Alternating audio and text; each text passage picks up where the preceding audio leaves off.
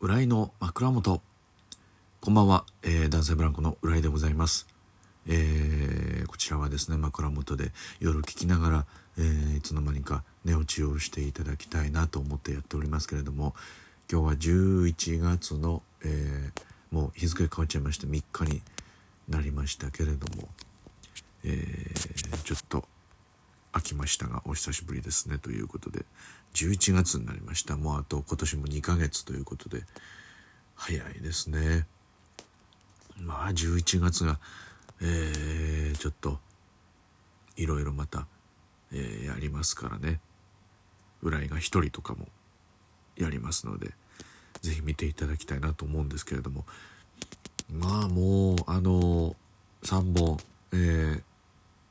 ねあの15分ぐらいの、えー、まあお芝居とコントの、まあ、そのどちらかをやるというやつで今回はですね自分が書いたのと、えー、テニスコートの神谷さんと、えー、ダウ9万の、えー、ハスミックが書いた3本お届けしようと思うんですが、えー、ぼちぼちあの本を、え、覚えていかないといけないなというところでいやーこれはちょっとねだいぶチャレンジですね今回。も去年もいろいろ新しいまあ、一人で1時間やるっていうのがもうだいぶあの挑戦ではあるんですけども今回それをさらに、えー、もう一個新しい挑戦になるかなという具合で。まだまだちょっと本格的な稽古はこれからですけれどもでももうちょっとねすごいぞこれはっていう。状態になってます。果たして自分にできるのか。それが一番の問題ですけれども。もうやるしかないということで。やっていこうと思ってます、えー、更新してない間にいろいろありましたね。あのそうですね。先週。あれか。えー、ダンブラ VS 全員というあの吉本漫才劇場で重和さんがあの企画してくれたやつなんですけれどもあれもめちゃくちゃ面白かってねなんと再延長まで、えー、決まりましたけれどもそれぜひもうまだ見てないという方はぜひぜひあの見てほしいなと思います。全部の、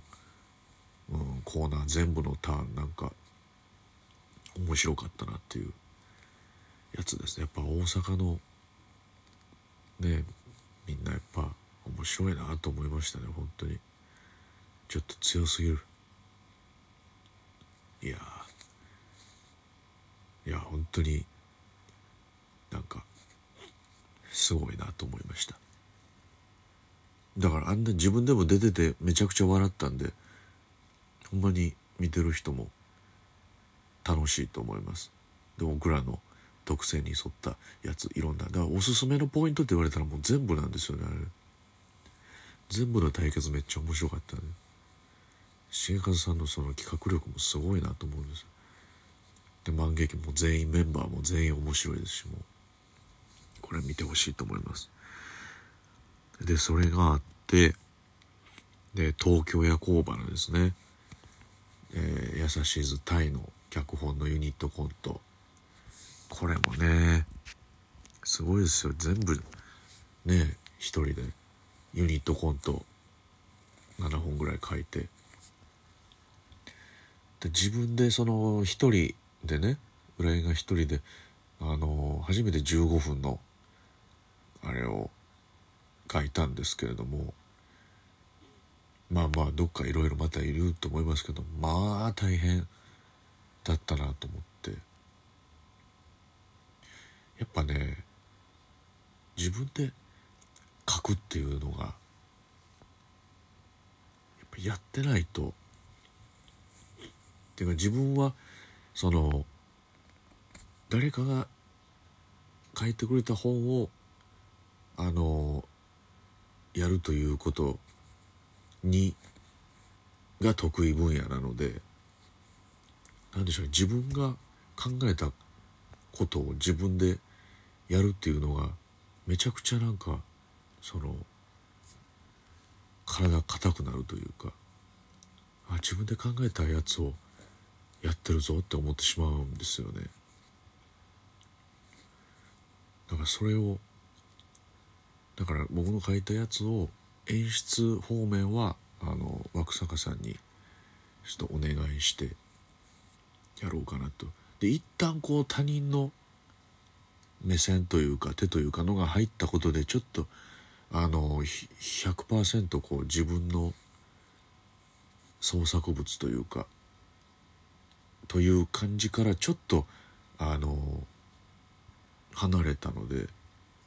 でやっとなんか見入れてできるようになったなっていうのが実感しましたね。本当になんかどういう言い方が合ってるか分かんないですけども恥ずかしくてしょうがなくてもうその自分で考えたやつをやるのが。まあ読むのもちょっと恥ずかしいぐらいの。それをなんか人にたくさんゲスト呼んで演じてもらってそれをやるというのがもう本当にすごいことだなと思いましたね。夜行花の時に。もともとすごいもちろんもともとすごいと思ってましたけどよりなんかこう実感を得て自分の自分で書いて書くという作業を経ていやすごいことしてるなと思いましたね。でそのことをタイに言ったらまあそのまあまあそのこっちはもういやもういいのよと。恥ずかしい部分をねさらけ出す作業なんだからみたいな、もっとものすごいもっと下ネタの言い方なんですけど本当は。恥ずかしいとこを晒していくっていうことなんだから別にもういいじゃないみたいな。もうそれができるのはこれぐらいしかないんだからすごいよって言って。だからもういいいいさらけ出し方をしましょうみたいな。した方がいいよみたいな。こと言ってもらってああなるほどなと思ってそれでまた、えー、できるようになったんですけどね。まあ本当に。うんすごいね。それでまたタイはえー、なんか別の劇団の脚本とかも書いて、えー、自分のね今度「優しい」は単独もありますからそれもネタも書いて。いや本当にその書く人へのもちろん相方の依頼もそうですけどなんかそういうのをしっかりこう書くということができる人の何でしょうね。なんか凄さというのをより実感した感じでしたねここ最近は。はい、で夜行まだ本編でね本番で、まあ、全部面白かったんですけどちょっと最後のコントでねちょっとやらかしましてね。なんというかまあなんかちょっとチャラいことを無理やりさせられてる社員さんみたいな役で。でネルソンの和田さんと一緒にそれをやってるっていう感じだったんですけど。なんかどうもね本当にだから今まであんまりやったことのないキャラクターやって。だそのまあ簡単に言うともうなかったんですね。自分の中に。そのチャラいことをする。なんか陽のキャラクターのやつみたいなのが。でまあそその中でまあ一生懸命やったんですけど。でもどうもやっぱりそのそれが本番にも出てたみたいで。なんかねちょっとあんまりそのお芝居でこ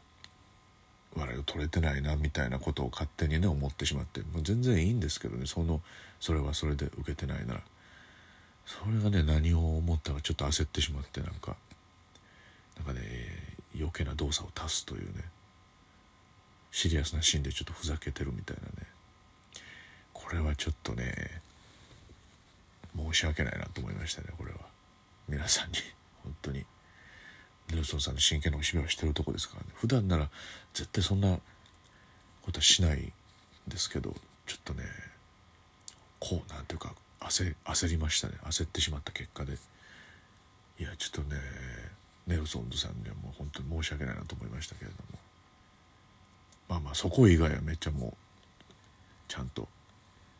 やりだと思いますんでね。そのアフタートークもあってその配信でちゃんとあの糾弾されてますのでそのやってた様子は。アフタートーク込みでちょっと様子を確認していただけたらなと思いますけれども。えー、あとはトワイライト水族館ね。12月9日やります。もうすごい頑張りますというか何て言うんでしょう。もうオンラインしかないんでこれがこう皆さんの手元たくさんの方に届けばこう結構割と広がっていくんじゃないかなと思いますね今後の活動に対して。なので、えー、よければぜひぜひトワイライト水族館あのー、収録したコントを、えー、流します。でその間にブリッジ的な短いコントを何本かそれも、えー、生でやろうという企画でございますのでまあ映像映像6か7で生部分が、まあ、4か3ぐらいの割合になるとは思います。これがねただ本当にそのサンシャイン水族館の水槽でやる、えー、というのがものすごいことになってます。まだ完成した映像見れてないんですけどすごい楽しみにしてます、えー、皆さんもどうかぜひお楽しみに見ていただきたいなと、えー、思いますので。はい、ご覧ください、え、今日はこんなところですね。ありがとうございました。おやすみなさい。